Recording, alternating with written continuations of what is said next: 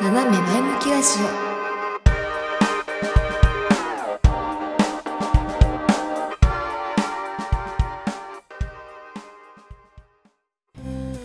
7月も最終日ということで、えー学生の方々はもう夏休みに入られてるんじゃないかなと思うんですが、まあ、今年の夏休みなんか噂では例年よりちょっと早めにスタートしてるっていう風に聞いたんですけどどうなんでしょうね。ちょっとこのコロナのね感染拡大によって少し前倒しで学校がそのそういう判断をしているっていうのは聞いたことがあるんですけど夏休みがね長ければ長いほど学生時代は嬉しかったような記憶はあるんですけど皆さんって夏休み学生時代まあ小中高大ですかねの夏休みってどういう過ごし方をされてましたか？私夏休みっていうとあのー特に中高、主に高校ですけどの夏休みって本当に部活漬けをてか部活しかしてなかったな。今振り返ってまあ当時もそう思ってましたけども。今振り返っても本当に部活しかしてなかったなって思う思うっていうか振り返るとあ実際そうだったなって思うんですけど。結構ねそういう方多いとは思うんですが特に私自身は本当になんか一日ゴロゴロして夏休みを終えるのは本当大学時代だけまあでも大学時代もサークルで忙しかったのでそんなねグダグダして終えるっていうことなかったんですけどとにかくこう部活に打ち込んでいましたね。でなんでその部活に打ち込んでいたのかっていうと私は中高と吹奏楽部に所属していてで吹奏楽部って夏から、まあ、秋の前半にかけて、吹奏楽コンクールっていうものがあるんですね。でその吹奏楽コンクールで、えー、と勝ち残っていくために夏休みを、えー返上して 練習をしていたんですけど、まあ、どういう風なステップを吹奏楽コンクールは踏んでいくのかっていうとまず自分の学校があるでまあ県の中を何等分かに分けた地区大会。それにえっ、とそれを乗り越えていくと今度県大会。でその次に、えー、とその県大会を乗り越えた、えー、と学校が所属する、まあ、関東とか東北とかっていうグループ地区のグループの大会。でそこで勝ち残っていくと最終的に全国大会というね一番大きいコンクールに出ていくことができるんですね。でそこで、えっとまあ、各ねそのステップごとで、え金賞というものを取ってなおかつその金賞の中の,、えーその次の大会に進める金賞とダメ金っていうその次の大会に進めない金があるんですけどその進むための金賞を取るためにみんな頑張って練習をしてるんですね。で私たちも同じようにその各ステップのコンクールで、えー次のステージに進める金を取るために、えー日々日々練習をしていたわけなんですけども私が所属していた高校の、えー吹奏楽部って私が入った当初って正直弱小校 弱小とまではいかいかないんですけどそんなに強い学校ではなかったんですよ。よくてそのさっき話した自分の学校が所属している県の中の地区大会を超えた次の県大会までは出ることができたんですけどその県大会の、えー、と銀賞というとこですね、えーそのダメ金と普通の金、えー、と次のステップに行ける金の1個下の銀賞止まりだったんですよ。金賞も取れてない。だからこうなんていうの？全然あの全国大会に向かうための架け橋がなかった状況 だったんですよ。で私自身もそこまでコンクールに対して熱い思いがあったわけではなくって楽しく音楽ができたらいいよね。自分たちが表現したいことを、えーまあね、それぞれの楽器を使って合奏という形で届けていけたらいいよねっていうふうに思っていたので、まあ、別にねコンクールはもちろん出ますけども出るけどまあ楽しければいいよねぐらいの程度で いたんですけどなんと私のその高校はですね弱いながらにも、えー、目標は高く掲げている 学校であれあれですよね。弱いところこそ大きい目標を掲げることがあるというか。まあ案の定うちの学校もそんな感じで。でまあもちろん頑張ったんですよ。頑張ってもやっぱり県の銀賞止まりで。ただその熱量っていうのは半端なくって夏休みとかはえっとまあ普通に合宿っていうのはねあれほとんどのどの部活にも夏休みって合宿っていうものがついてくるのかなと思うんですけど私たちもえっ、ー、と那須塩原だったかな？1年生の頃は。那須塩原の合宿場を借りて2泊3日で合宿をするんですけどあのー、まあもちろん合宿なので練習三昧なわけじゃないですか。朝から晩まで練習なんですけど、まあ、午前中って、えっと、最初ウォーミングアップとしてみんなで、えっと、基礎練を合奏でするんですね。でその後にパート練って言って各楽器の楽器ごとの練習に移るので各楽器ごとに、えっと、場所を取って練習をしてでお昼挟んでで午後一にみんなで、えっと、そのコンクールで吹く曲の合奏をします。でそこでいろいろね試行錯誤して先生に怒られ、まあ、毎日怒られていましたけども 怒られでそこでそれを直して夜の合奏に備えようということでその午後一の合奏終わった後にまたパートレに戻ってダメだったところを修正してでまた夜お昼夜ご飯食べた後にもう一回合奏っていうのがあるんですね。なんで朝、えっと、大体9時から練習なんですよ。朝の7時ぐらいに起きて朝ごはんとか準備とか終わって朝9時から練習スタート12時お昼1時からまた練習スタート。で夜の5時までや午後の5時までやってそこからまた夜ご飯と、えまあ、お風呂とか兼ねてまた8時から合奏で8時から確かね9010 11時ぐらいまでかな。あ10時まで合奏してその後11時まで反省会とかっていうのでで就寝12時みたいなことをしてた記憶が あるかな。っていうのを2泊3日やるんですよね。でバスの中移動バスなんですけどバスの中でも楽器は吹けないのででも時間もったいないっていうことで口合奏って言って自分の口で、まあ、歌ですよ。いわゆる歌で自分のパートを歌う。でそれぞれみんな先生の指揮とかあとメトロノームっていうカチカチカチっていう音に合わせてみんなで歌う。っていうのを バスの移動時間に3時間ずっとそれやるみたいな。でもそれでヘトヘトになってるのに到着してすぐ搬入してですぐはい練習っていうのをやりまして。でその合宿はまあまあ、まあ、もちろんきついですよ。毎日先生とね先輩後輩同期と一緒に過ごしでその練習でもうお前らダメじゃねえのとか本当にもうなんか今本当は言っちゃいけないだろみたいな言葉を言われつつ。ででその合宿終わりました。で戻、ね、地元に戻ってきます。地元に戻ってきたらまあその翌日からまた普通に練習なんですよ。で普通に毎日朝の、えー、9時から夜の、えー、8時までですね学校に、えー、ずっと居続けて。もうもう日々何時間練習してんだろうね。89101112 1時間休んで2 3456710時間かな。毎日10時間くらい練習をしてて。正直、ま、今もそうですし当時もそうですけど超非効率なスパルタの超体育会系的な練習をしたのでそりゃもちろんうまくならないよねっていう。案の定1年生のコンクールは1年生の頃のコンクールはえー、県大会県大会の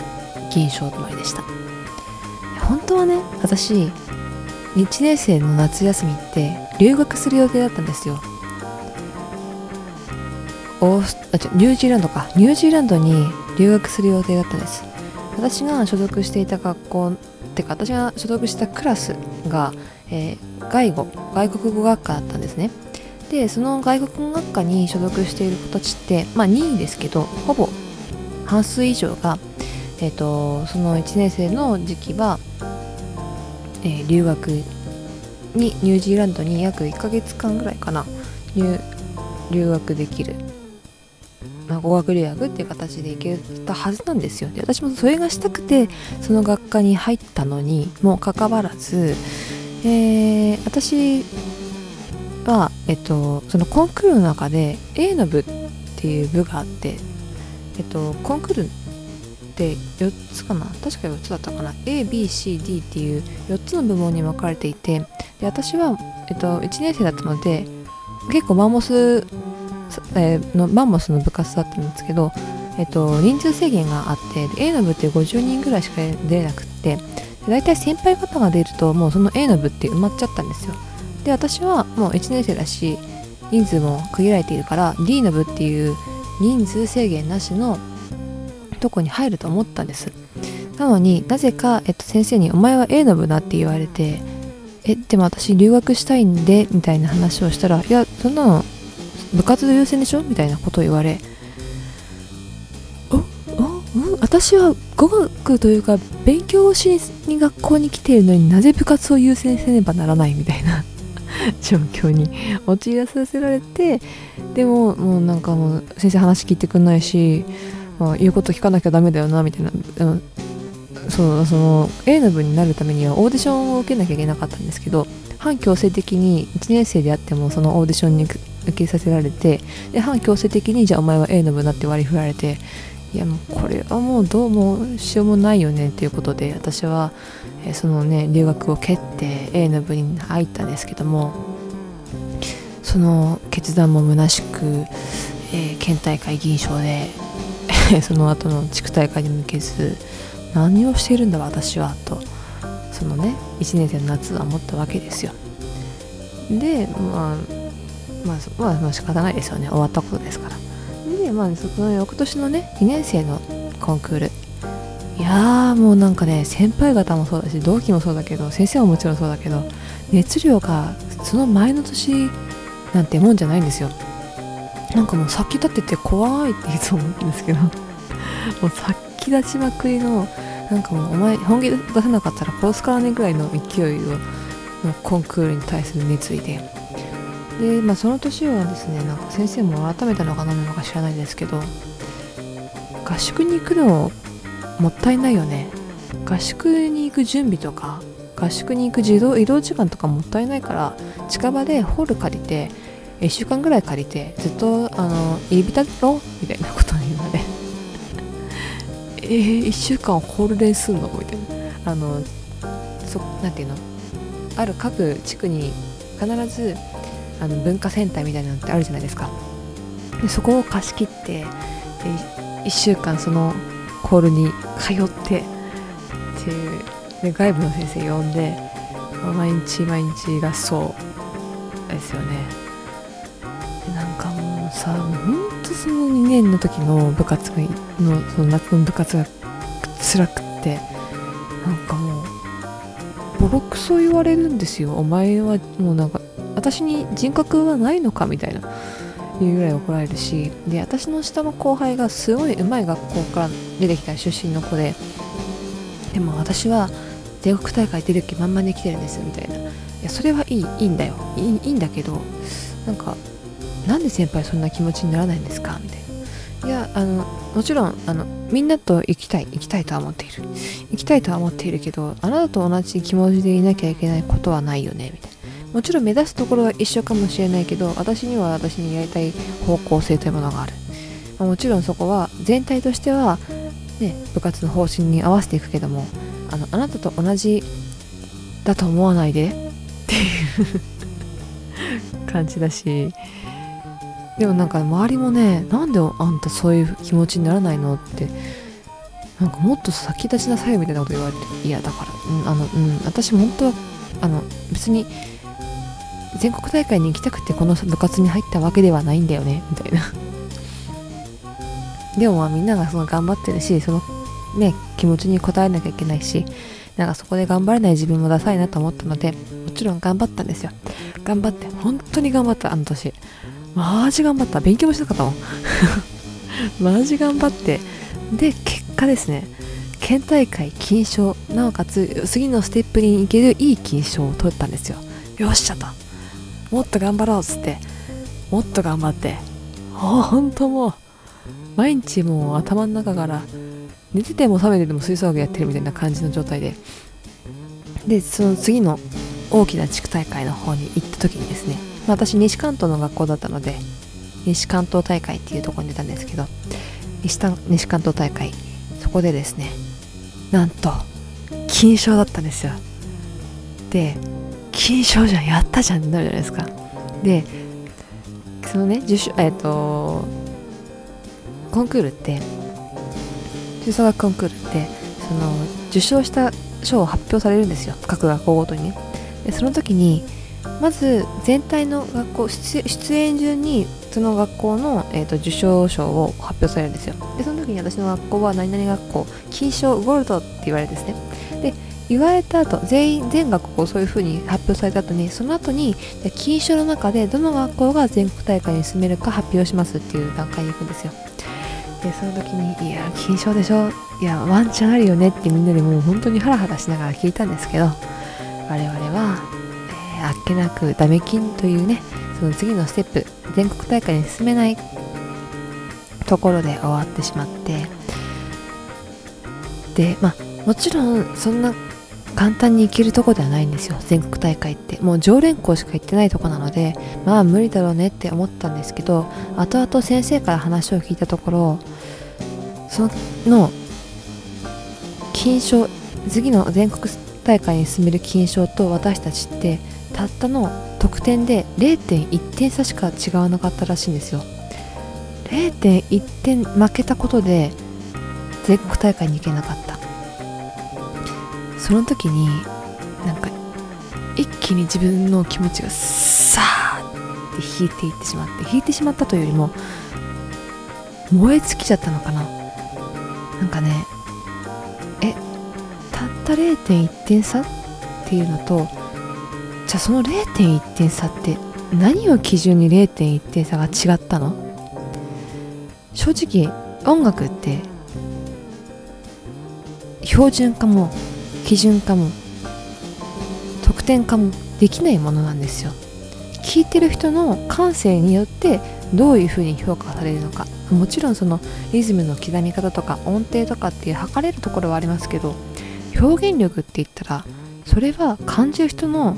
かどう相手がどう感じるかによって変わってくるんですよね。それを得点化されてそこで0.1点差でお前たちはいけないよって言われるのは消せない。っていうかえそんなとこに一生懸命になってそこで一喜一憂するってなんかすっごいおなんていうの？芸術に対して違う熱意の持ち方してない？っていうふうに思ってしまったんです。もちろん学生時代にそこに熱中してで悔しい思いをしたりしたりとか嬉しい思いをしたりとかっていうのはすごい大事だと思うんですけどなんか私はその部活というよりも芸術とかなんかそこにもっと大きい概念で音楽に対して触れてしまっていたのでなんかもうそこに対してえ部活とかなんとかじゃなくてまずなんで音楽がそんな風に人に評価されなきゃいけないの？そこに優劣をつけられなきゃいけないの？っていう風に思ってしまって私はもうさよならってしたんです。もう。もうもう無理私ってなっちゃって。しばらくそのねえっと夏の2年生の夏のコンクール終わりました。でその後先輩たち3年生の先輩たちが引退してさよならしました。そうすると自分たちの代が来ますよね。なんで自分たちが上としてやっていく期間をしばらく頑張ったんです。でもなんか心の中のしこりがあってこれ今